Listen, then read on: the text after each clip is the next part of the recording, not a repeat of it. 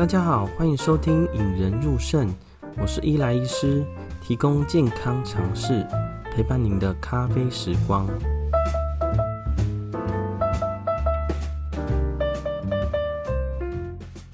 嗯，不知道大家会不会常常头痛啊？嗯，有时候痛起来呢，会感觉头要爆裂了。那我自己呢，是还蛮常头痛的啦。而且是隔天要上班，一开始上班的时候头都觉得很痛，甚至需要吃止痛药止头痛啊。相信大家平常呢，有时候会需要吃到止痛药啦。哦，例如说我们常常碰到就是呃年轻少女们月经来的时候，哇那个痛有时候痛到冒冷汗，需要吃止痛药。或者有些年长者呢，其实你看他走路进来，膝盖或腰椎退化，他在做某些动作的时候，甚至就是走路就需要吃止痛药了。那不知道大家心目中比较有效，或比较印象的止痛药是哪些呢？我先讲我的啦。我印象中最深的就是，嗯，我们之前肾脏科大学长王树明医师在电视上推荐的普拿疼加强定。那像普拿疼系列的这个是大家耳熟能详的啦。那还有呢，什么克他福宁啊、希乐宝啊，还有在有些在日本药妆店大家很爱买的 EVE Eve 的这个止痛药。那止痛药这个部分呢，常常在电台呀、或者民间传说都说，哎，他说西药会伤肾，但西药大部分都不会伤肾脏啦。哦，但是其中有一件事情就是会伤肾的药物很多，那其中最常见的就是今天的主角止痛药。所以这集呢，主要是让大家知道服止痛药的严重性啦。我们会先大家介绍止痛药有哪些，那这些止痛药的地雷或陷阱。那最重要的呢，是介绍哪些止痛药会伤肾。我们一起来听听吧。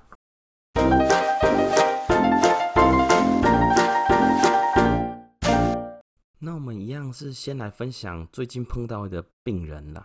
这个病人也是临床上非常非常常见的。而这是一个七十岁的大姐啊，呃，本来就有糖尿病跟高血压。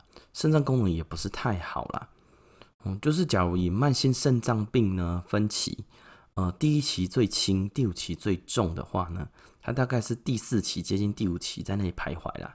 哦，他长期在我们门诊追踪，虽然已经退休了，但是也是要帮忙带一些孙子啊，跟一些家事啦。他也觉得说某些事情呢做起来压力很大啦，哦，所以常常有慢性头痛。虽然说是老病人啊，但是我们会叫他说很多止痛药不要乱吃。其实他有记住啦，那刚好前阵子呢，呃，女儿从日本呃解隔离呀回来，有帮她买了一些 EVE Eve 这个止痛药。我们以前去日本啊，或大家都会就说去药妆店必买的几项都有这个 EVE 啦。哦，那回来呢就吃了这个止痛药，觉得哎效果很好，头痛的时候就吃，这样吃了快一个月了。其实他在一个月前呢，他的肌酐酸就是我们肾脏毒素的指标嘛，哦，正常是一点三。他只有在三点多啊、四点多啊在那徘徊啦。那他刚来的时候，一开始三点多，然后吃了一个月以后再回诊的时候，发现肌酐酸直接飙到九点多了。哦，人也出现一些症状，例如说双脚开始浮肿，走路会喘。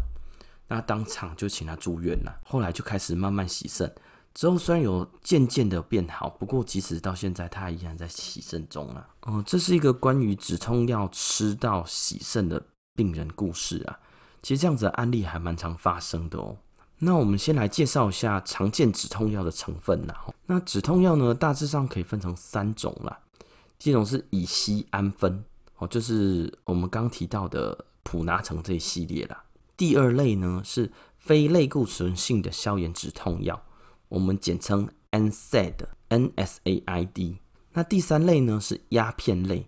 那我们就会就这三类呢，种常见的商品啊。跟它的主要机转，跟它明显的副作用，或者说是陷阱，来跟大家来聊聊啦。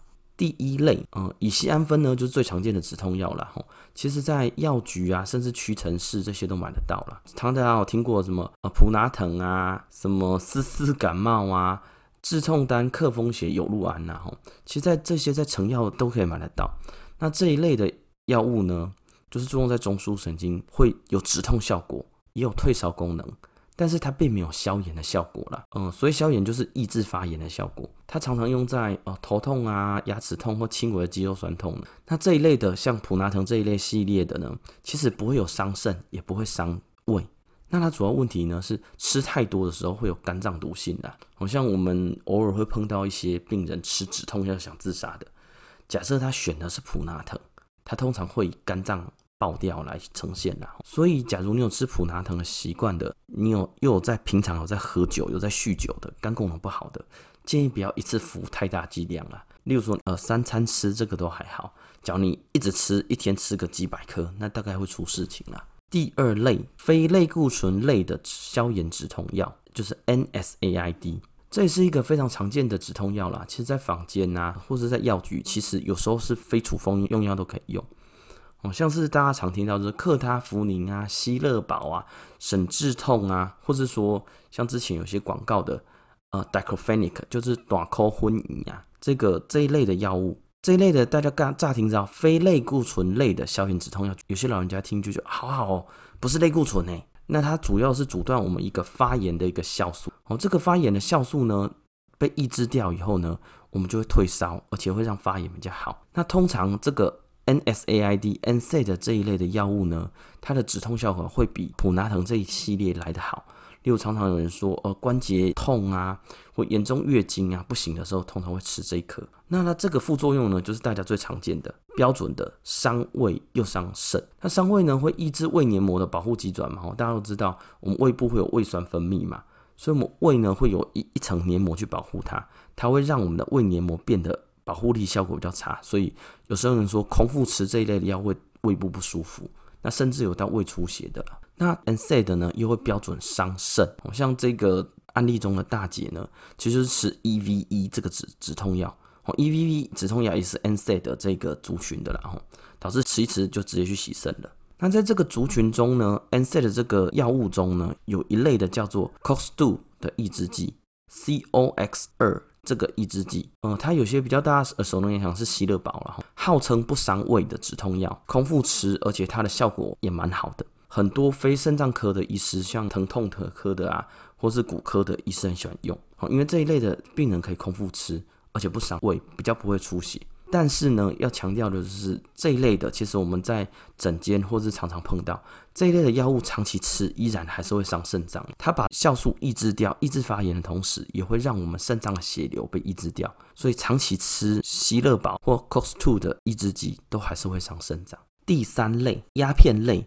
或俗称的吗啡类啦，这一类的药物呢，其实大家会买不到啦，因为这个必须医师处方，是属于管制用药啦。哈。这一类大家有听过的，例如说可待因、可待因，第二个是吉通安，还有舒痛停啦。哦，这一类的吗啡类的止痛药呢，都会用在中枢神经，通常会放在最后一线啦。例如癌症疼痛啊，重度疼痛啊，那它的副作用其实还蛮明显的，最重要的副作用就是它会呼吸抑制。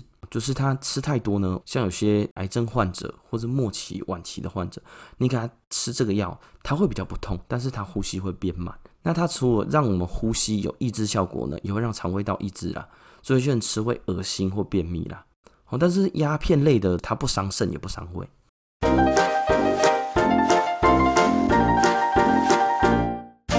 很多人都会问啊，肾脏要怎么保养啊？那十个来诊间的呢，大概有七八个都会这样问。嗯、其实最简单的做法呢是减少负担。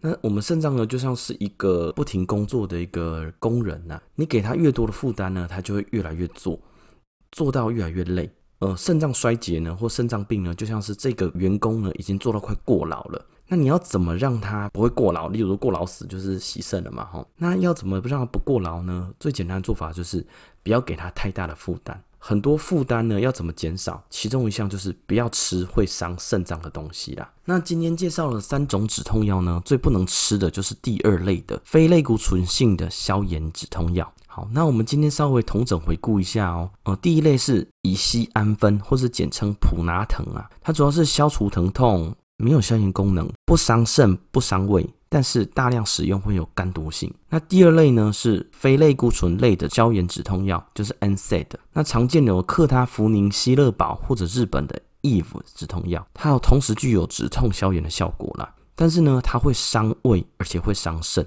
胃有胃溃疡啊，或胃部不舒服的，或者肾脏不好的，也不建议长期使用。嗯，第三类呢，就是鸦片类。哦，就是俗称的吗啡类，主要呢作用是在中枢啦。哦，常见的有可待因啊，或者吉通胺。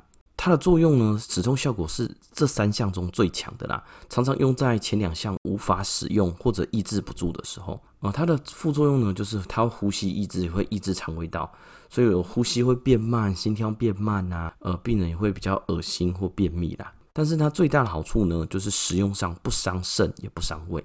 呃，最后提醒大家啦，虽然我们会介绍一些止痛药呢，但是不是医师的处方的药物呢，或补品啊，或地摊庙口买的那些药物、健康食品都有可能会伤肾脏，还是建议找自己的医师，按照他们的指示来吃药啦。呃，今天的内容比较饶舌一点呐，如果大家有比较听不清楚的地方呢，也可以在 Google 搜寻“引人入胜止痛药”，就可以在我们的网站上找到这一集喽。那如果身边有朋友或家人啊，很爱吃止痛药，或者吃的感觉有点上瘾呢？哦，对，我身边就有类似这样子的人，也可以在 FB 或 IG 呢转发或 tag 这一集跟那位朋友，提醒他们一下，如果真的要长期食用的话，呃，请尽量避开 NSAID 就非类固醇类的消炎止痛药，免得肾脏越吃越差了。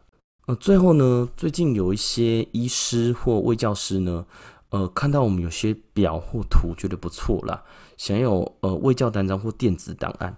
呃，这部分呢，我们也是有先回应啦，现在正在着手进行啦。哦，等测试完呢，会放在网站上，免费提供大家下载啦。那大家对于卫教单张有些建议的呢，或者有些想法的呢，呃，无论你是医师啊、卫教师还是护理人员啊，或是呃，身为病人家属或病人本身呢，有些希望怎样的形式，也可以先跟我们说啦。我我会我们会试着把分不同主题，把卫教的档案放到网络上，那提供想要下载的人呢来下载。那今天我们就跟大家分享到这里哦，我们下次再会。